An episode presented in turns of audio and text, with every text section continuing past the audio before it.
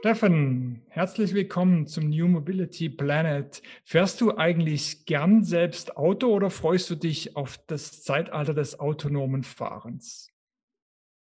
Ich glaube, ich bin jemand, der sich absolut auf die Zukunft des autonomen Fahrens freut und ganz viele Ideen hat, was er dann in seiner neu gewonnenen Freizeit macht. Das Team vom New Mobility Planet heißt Sie herzlich willkommen an Bord. Ihre Gastgeber sind Björn Bender von der SBB und Andreas Hermann vom Institut für Mobilität an der Universität St. Gallen.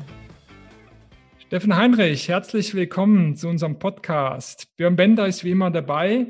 Wir freuen uns gemeinsam mit dir heute über die Zukunft äh, des, der Mobilität zu sprechen. Du bist CEO von Peregrine, warst zuvor in führender Position beim Volkswagen-Konzern rund um autonomes Fahren. Wo stehen wir bei, diesem, bei dieser Technologie? Wo stehen wir beim Thema autonomes Fahren? Wann können wir das Lenkrad endlich loslassen? Ich finde, das ist immer so eine schöne Frage, auf die es meiner Ansicht nach ganz viele Antworten gibt, weil man ähm, in der also in der Zukunft sehen wird, dass nächstes Jahr schon ganz viele Piloten auf der Straße sein werden, die auch dabei helfen werden, ähm, auch den Menschen diese Technologie näher zu bringen. Das heißt, wer dann sagt 2022, der ist auch nicht falsch. Ähm, aber dann in der Skalierung, so dass jeder wirklich Zugriff zu dieser Mobilität hat, werden noch viele, viele Jahre vergehen. Ähm, unterschiedliche Länder haben unterschiedliche ähm, Regularien, ähm, technische Hürden je nach ähm, Verkehrssituationen sind auch gegeben. Also ich finde, man kann momentan alles sagen, 22, 25, 30 und 2050, man ist nie falsch und das ist das Schöne an dem Thema aktuell. Mhm. Jetzt seid ihr vor allem befasst mit der Auswertung von Daten in Echtzeit, visuelle Daten und deren Auswertung in Echtzeit. Kannst du uns äh, kurz äh, erläutern, warum das so entscheidend ist, um autonomes Fahren in die Fläche zu bringen? Ja, vielleicht mal den Schritt zurück, warum wir eigentlich nachher gesagt haben, es reicht nicht nur, autonome Autos zu entwickeln, was ja eigentlich, wenn man sich anschaut, wie schwierig das an, äh, an und für sich als einzelnes Thema ist, äh, war der Grundgedanke dahinter zu sehen, dass die Sensorik, die heute jedes Auto schon mitbekommt, also jeder kleine VW Polo hat heute eine Kamera für fürs Rückwärtsfahren oder für, für irgendwie die ähm, Verkehrszeichenerkennung, ähm, gleichzeitig wollen wir aber irgendwann autonom fahren, brauchen viele Sensoren, Laserscanner, Radars, Kameras und irgendwo dazwischen haben wir gesagt, diese Sensoren müssten eigentlich uns dabei helfen, noch ganz andere Fragestellungen der Mobilität zu lösen. Also wie kann ich ein Auto sicher versichern? Wie kann ich ein Risiko einschätzen für so ein Fahrzeug? Wie kann ich nachher Mobilität für alle zugänglich machen? Also wo müssen eigentlich beispielsweise beim Ride-Pooling die virtuellen Halte, Bushaltestellen in der Stadt sein? Das weiß heute auch noch keiner. Ähm, was heißt es eigentlich? Was ist ein sicherer Fahrer im Ride-Hailing, dem ich vertraue? Äh, und wer kann darüber urteilen, wenn vielleicht der Mitfahrer, aber auch nachher der, das Fahrzeug selbst? Und diese ganzen Fragen, glauben wir, kann die Sensorik und natürlich die Software nachher auch ähm, unterstützen und äh, oder bei der Beantwortung der Frage unterstützen. Und äh, deswegen glauben wir, dass man neue Dienste und Services ähm, auf Basis von dieser Sensorik bauen kann und bauen muss. Und erst wenn es die eigentlich gibt, kann ich damit das autonome Fahren zur richtig großen ähm, Sache machen, weil dann die Mobilitätsdienste auch so gut sein müssen, dass sie das nutzen können, dass sie sicher in Städten äh, auf die Straße kommen können. Und da sind Daten unheimlich wertvoll. Björn, das sind doch genau die Themen, die ich auch immer wieder von dir höre, wenn es darum geht, den, die letzte Meile oder die erste Meile zu bewirtschaften, von Bahnhof nach Hause oder von zu Hause wieder zum Bahnhof. Ja, das sind genau die, äh, Steffen, von dir auch aus meiner Sicht persönliche ähm, Perspektive, aber auch natürlich SBB-Perspektive skizzierten Chancen, die das Thema hat. Ja? Also wir glauben einfach fest daran, dass das automatisierte, das autonome Fahren die Mobilität verändert, ja, aber auch natürlich einen extrem großen Beitrag leisten kann, um kombinierte Mobilitätsangebote, um auch öffentliche Verkehrsangebote zu stärken und sehen dort ähm, vermehrt die Chancen. Ja? Und ich glaube, das, was der Steffen beschreibt, ist ja das, wo wir hinwollen. Ne? Nämlich, nämlich nicht nur in den Städten, du hast eben von den Städten gesprochen, aber es geht natürlich auch um, um Land, ja, oder um natürlich irgendwie, irgendwie wahrscheinlich die Wege ähm, der ersten und letzten Meile, vor allem natürlich dann auch äh, im, im ruralen Raum, in den Agglomerationen und so weiter, entsprechend durch automatisiertes Fahren auf der Straße äh, zu, ja, zu unterstützen oder auch so in Anführungsstrichen zu befeuern dass dadurch ja der Einstieg auch in eine geteilte Mobilität leichter wird. Das finde ich ja immer spannend, Steffen, wenn ich mal so ein bisschen euren Weg verfolge oder auch schaue, ne, wie so Volkswagen äh, darauf schaut in deinen vielleicht vorherigen Positionen und du jetzt aus der Startup-Perspektive. Am Ende geht es ja darum, dass es, ja, wenn wir über autonome Shuttles sprechen, mal zumindest dann, auch äh, gescherte Mobilität ist und der Einstieg natürlich auch in öffentlichen Verkehrsangebot viel, viel niedriger sein kann als heute, ja, vermehrt aus der Perspektive des ähm, privat- und selbstbesessenen Fahrzeugs, wo ich wirklich ein Steuerrad in der Hand habe. Nehmt ihr, also nehmt ihr das wahr, respektive bezieht ihr das in eine Produktentwicklung ein, wenn du jetzt mal aus der Startup-Perspektive schaust, dass sich auch, ich sage mal, auch die Zielgruppe der der, der, ja, der Fahrenden verändert. Also sind vielleicht nicht nur die klassischen Fahrenden, die heute die ja, großen Autos selbst besitzen. Bezieht ihr das ein? Absolut. Also für uns ist äh, genau dein letzter Gedanke eigentlich einer so der drei, vier Säulen gewesen, als wir gesagt haben, wir machen diese Innovation oder diesen Innovationsschritt nicht innerhalb der Industrie, sondern wir wollen der Industrie helfen, durch Innovation von außen diesen Impuls zu setzen, weil wir, wir nennen das immer kommerzielle Flotten. Wir glauben, dass kommerzielle Flotten immer weiter wachsen werden und dass ähm, wir sehen das ja heute, wenn, wenn irgendwie Fahrräder auf den Markt kommen als Mobilitätsangebot, dann kommen die nicht für den, also kommen auch für den Endkunden, aber als Service kommen sie immer in Paketen. Hunderte von Fahrrädern kommen in eine Stadt, Scooter kommen äh, gebündelt in die Stadt, Autos kommen mit neuen Abo-Modellen und, und anderen äh, Geschäftsmodellen in die Stadt, immer als Flotte.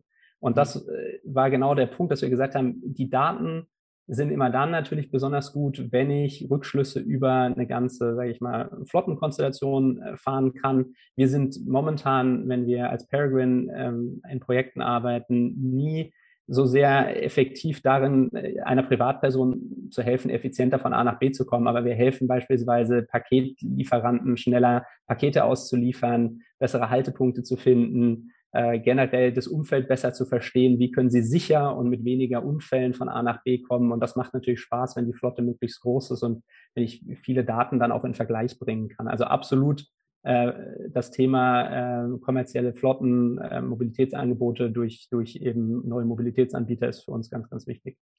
Jetzt kommen wir natürlich so ein bisschen aus dem, was ich verantworten darf, aus der Innovationsperspektive ne? und schauen auch immer natürlich darauf, was müssen die großen Unternehmen, die Corporates bringen und was können, sollen, müssen andere in so einem Innovationsökosystem bringen, ne? egal eigentlich in welchem Themenfeld wir uns bewegen. Kannst du mal so ein bisschen beschreiben? Du hast eben gesagt, ihr wollt eigentlich den Impuls, den du vielleicht die letzten Jahre schon innerhalb von Volkswagen getrieben hast, jetzt äh, als Startup der, der Branche, der Mobilitätsindustrie zukommen lassen. Was denkst du denn, was muss eigentlich so ein bisschen aus den ja, ähm, alteingesessenen Konzernen kommen, die heute auch die Mobilität gestalten, eigentlich egal ob auf der Straße oder auf der Schiene?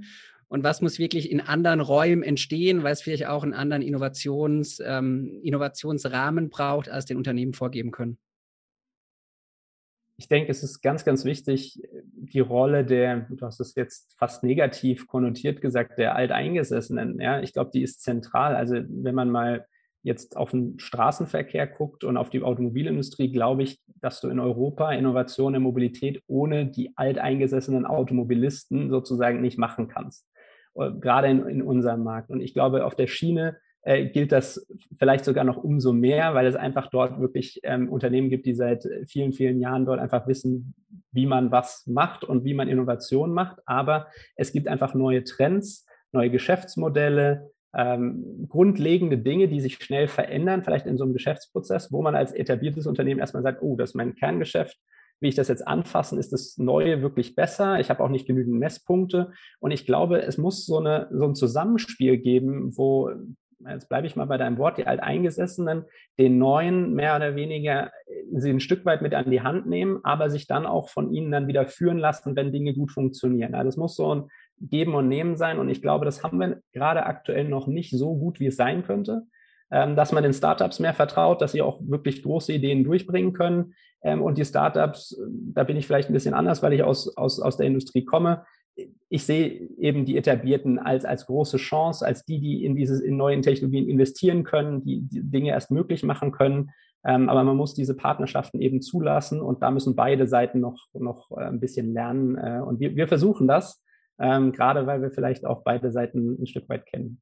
Ja, dieses, dieses Zulassen, ne, was du beschreibst, das ist irgendwie so meine zutiefste Überzeugung, dass es eben in diesem Ökosystem nur in verschiedenen Rollen geht. Ja, und wir lernen auch schon, dass ja, große Unternehmen, ne, ähm, die lange am Markt sind, dort auch ein Stück weit aus der Komfortzone raus müssen, nämlich dieses Akzeptieren, ja, dass andere vielleicht den entscheidenden Impuls, die entscheidende Perspektive einbringen können, die dann ne, eine, eine Beschleunigung zulässt. Und auf der anderen Seite hast du auch schön beschrieben, finde ich, äh, auch die Startups ähm, sehen, dass ja die großen Unternehmen wirklich vielleicht auch die treibende Kraft sein können, respektive müssen, ja, um, um auch Dinge schnell zu verändern und dort jeder in unterschiedlichen Rollen agiert, aber partnerschaftlich auf Augenhöhe. Und das ist, glaube ich, die größte ähm, Herausforderung, zumindest auch die ich wahrnehme ne, in den Innovationsthemen. Kannst du das, was du eben beschrieben hast, mal an einem, vielleicht hast du so ein plakatives Beispiel für uns, wo du sagst, ja, da haben wir eigentlich gelernt, dass es genau so und so funktioniert. Habt ihr da so einen, so einen exemplarischen äh, Punkt irgendwann gehabt in eurer Historie? ich glaube, ich hatte das Glück, äh, auch vor der Gründung schon, dass ich als Teil von den traditionellen, von, von, mit anderen Startups lernen durfte und, und da schon das eine oder andere gesehen habe. Es ist also nicht so, dass ich morgens aufgestanden bin und gedacht habe, das ist jetzt so, wie man es machen müsste und nur so. Ähm, wir natürlich so, so, ein Automobilkonzern äh, darf mit Startups aus aller Welt von Israel, USA oder, oder China arbeiten. Und es war dann halt natürlich sehr spannend zu sehen, wie dieses Zusammenspiel gut funktionieren kann, gerade unter diesem schönen Satz, uh, your customer is your best investor, ja, weil das am Ende nat nachher natürlich so ist. Also du kriegst den Product Market Fit nur, wenn dir jemand irgendwo auch sagt, hier ist was, das kannst du wirklich verbessern und der lässt es dann auch entsprechend zu oder gemeinschaftlich, dass man vielleicht da partizipieren kann. Und, und ich glaube, das ist gerade in diesem B2B-Bereich, ähm, im Mobilitätsbereich ein ganz, ganz wichtiges Thema, weil wenn die Großen die Türen lange zulassen, dann wird es natürlich schwer für Unternehmen wie in unseres, so ein Partnersystem überhaupt erst aufzubauen, ähm, entsprechend zu wachsen.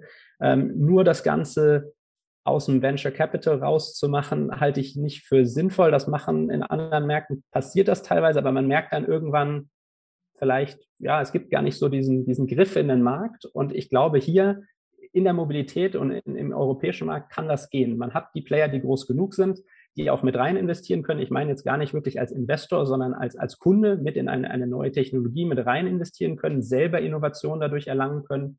Und das meinte ich vorher auch, im Grunde steckt für mich hinter dem Thema Zulassen, dass man wirklich sagt, okay, äh, wir können manche Sachen gut, aber das können wir gerade nicht so gut. Und da draußen gibt es jemand, der hat eine gute Idee und, und, da gehen wir mal mit und den lassen wir zu. Und vielleicht bin ich sogar so und sage, ich lasse, ich laufe mit drei Leuten los. Ne? Es gibt drei Leute, die eine gute Idee haben. Ich gehe erstmal mit und schaue mal, was dann der bessere Ansatz ist und nachher wird sich schon zeigen. Und dann nimmt man meiner Meinung nach aktiv daran teil. Und das, das müssten wir noch viel, viel mehr machen, weil wir tolle Unternehmen in Europa haben in der Mobilität. Wenn man sich den, den Weg zum, zum autonomen Fahren anschaut, dann, dann ich sehe eigentlich zwei Wege. Ähm, das sind die, die OEMs, die über die verschiedenen Levels der Fahrzeugautomation mit immer mehr Assistenzsystemen in diese Welt hineinkommen. Und da gibt es so, so die Technologiefirmen wie Mobileye, die jetzt irgendwelche Ports und Shuttles gleich auf Level 5, also vollautonom im Prinzip in den Markt bringen. Ähm, wo steht ihr da? Was sind so eure natürlichen Kooperationspartner? Und welche, Rolle spielt ihr so entlang dieser zwei Wege?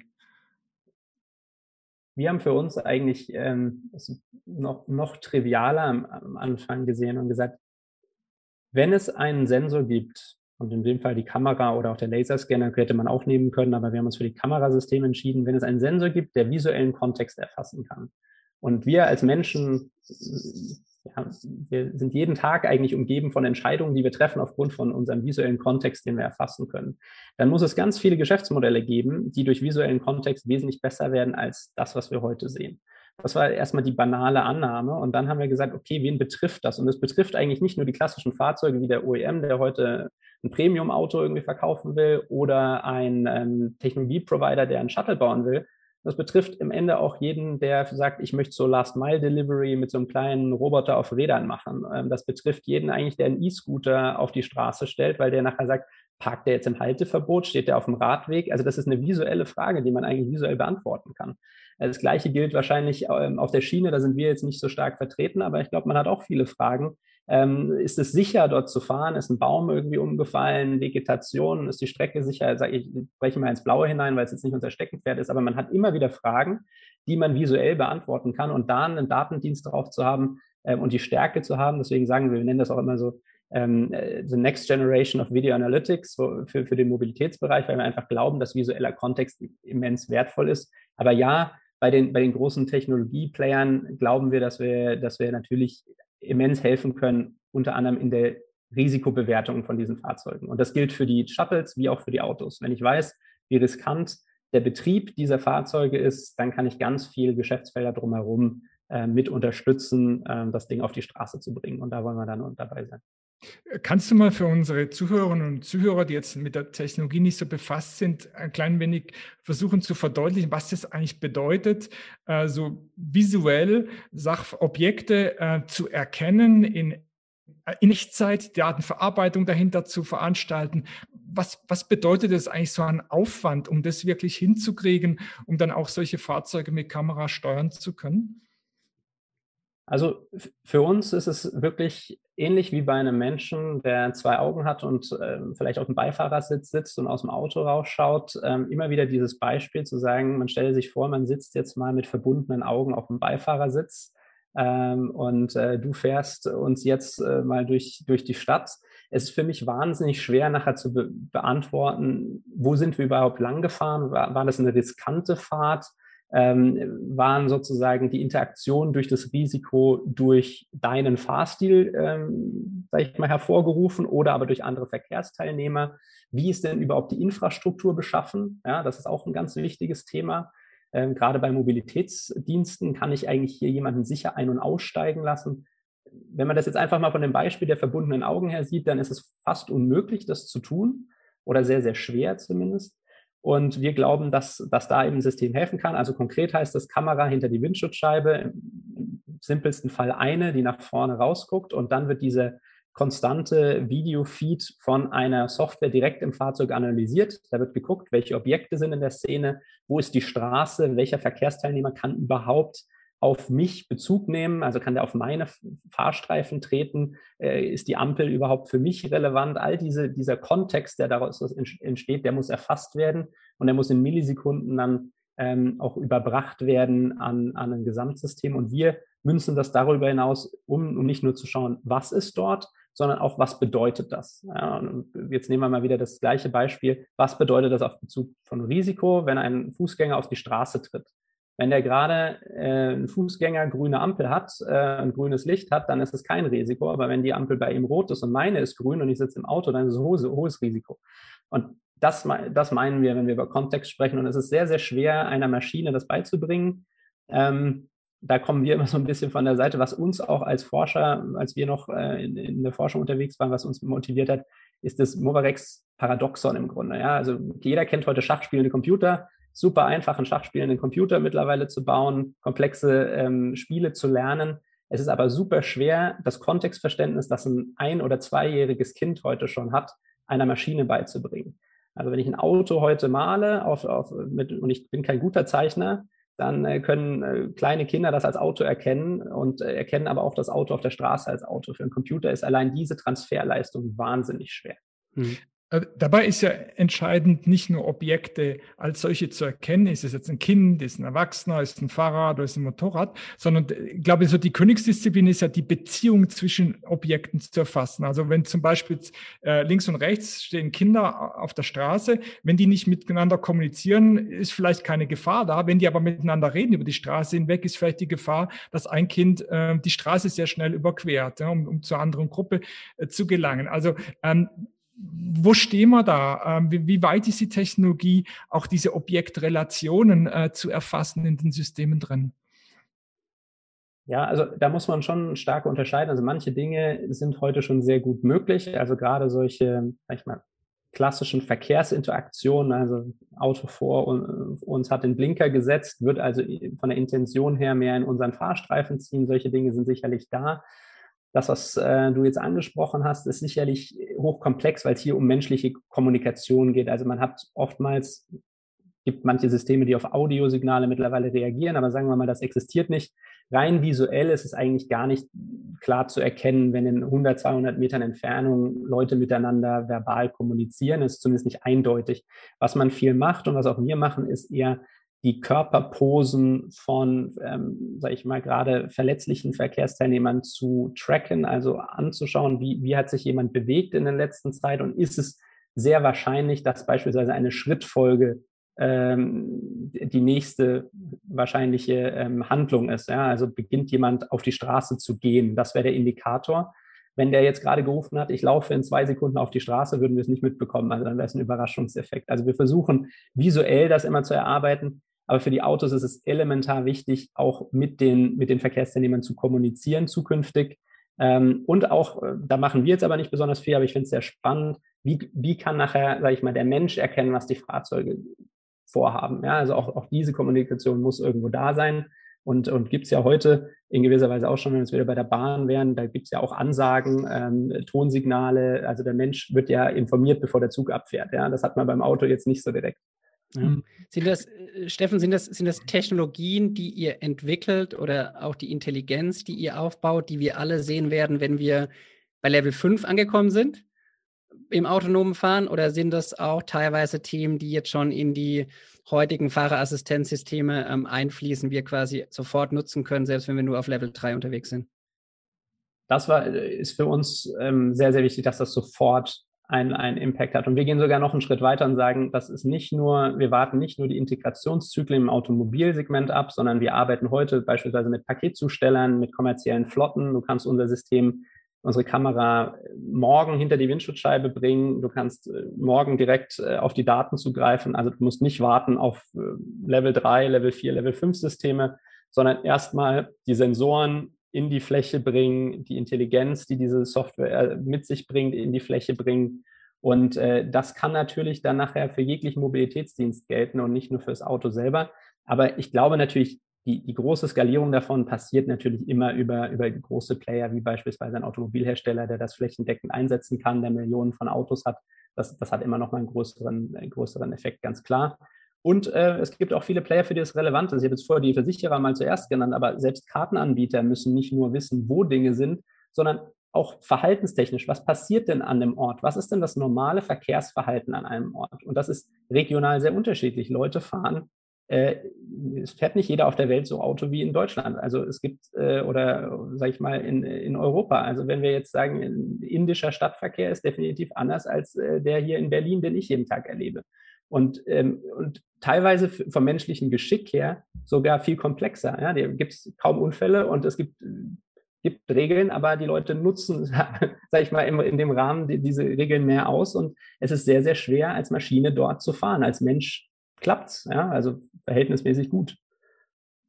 Ja, für, für uns sind ja die größten Herausforderungen oder teilweise auch Hürden der kombinierten Mobilität oft diese nostalgischen Punkte, also diese Übergänge an Mobilitätshubs, an Bahnhöfen und so weiter. Ne? Wenn man sich vorstellt, äh, was morgens vielleicht rundum an einem normalen Morgen rund um Berliner Hauptbahnhof los ist an Personen, ne, die andere Personen wieder abliefern wollen, die vielleicht auf den Zug umsteigen und so weiter. All diese Dinge ne, gerade jetzt auch aus so einer kombinierten Mobilitätsperspektive, stelle ich mir zukünftig deutlich einfacher vor, ne, so wie du es beschrieben hast und vielleicht sogar die Verknüpfung zu Produkten. Ja, also wir, wir sprechen ja viel über Parking heute. Ne, wenn wir noch nicht bei Level 5 sind, müssen wir irgendwo unser Fahrzeug abstellen. Ich glaube, auch da gibt es viele, viele Möglichkeiten, die auch Geschäftsmodelle erleichtern und, und vor allem Kundenerlebnisse verbessern mit dem, was du eben beschrieben hast. Ne? Und zwar nicht nur langfristig, sondern vor allem auch kurzfristig. Ne? Also freue ich mich sehr drauf.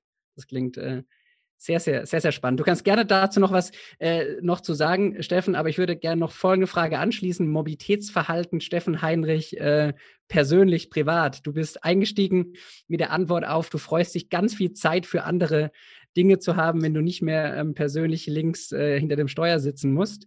Vielleicht kannst du mal so ein bisschen beschreiben, wie dein persönliches Mobilitätsverhalten aussieht und natürlich, welche Chancen wir vielleicht noch haben mit den Produkten, was ich eben angesprochen hatte und dann Andreas, übergeben wir zu dir, ne? wahrscheinlich dann schon in den Abschluss. Ja, Steffen, wir wollen im Prinzip wissen, ob du neben Autofahren äh, deine E-Mails beantwortest.